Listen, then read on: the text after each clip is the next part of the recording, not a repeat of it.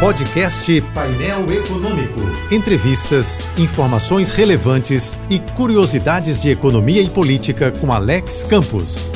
Jurada de morte na campanha eleitoral de 2018, a velha política já está de volta ao poder temos a volta do Centrão, comandado hoje pelo presidente da Câmara, Arthur Lira, dando as cartas tanto no Congresso Nacional quanto no governo federal. Temos a volta do senador Renan Calheiros, que dispensa apresentações, cotado para relator da CPI da Covid, ao lado de outros políticos símbolos do atraso, como Jader Barbalho. Temos a volta do Lula, suspeito no mensalão e sujeito a novo julgamento pela Lava Jato. Isso graças ao STF, que anulou todas as condenações do ex-presidente alegando que seus crimes não poderiam ter sido julgados em Curitiba, mas somente em Brasília. Esse entendimento extravagante do Supremo deixou sem entendimento algum milhões de brasileiros, além de americanos, argentinos, franceses, alemães, todas as nacionalidades que não suportam mais corrupção e impunidade. A pedalada jurídica contra a Lava Jato criou uma situação sem precedente e sem vergonha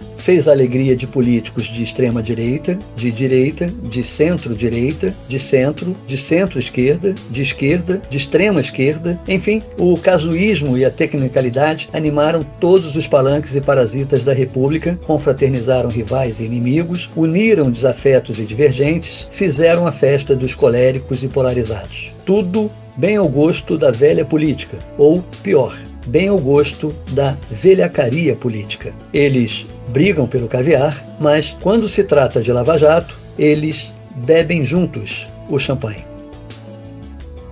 Siga-me no Twitter e no Instagram, arroba Alex Campos, JBFM.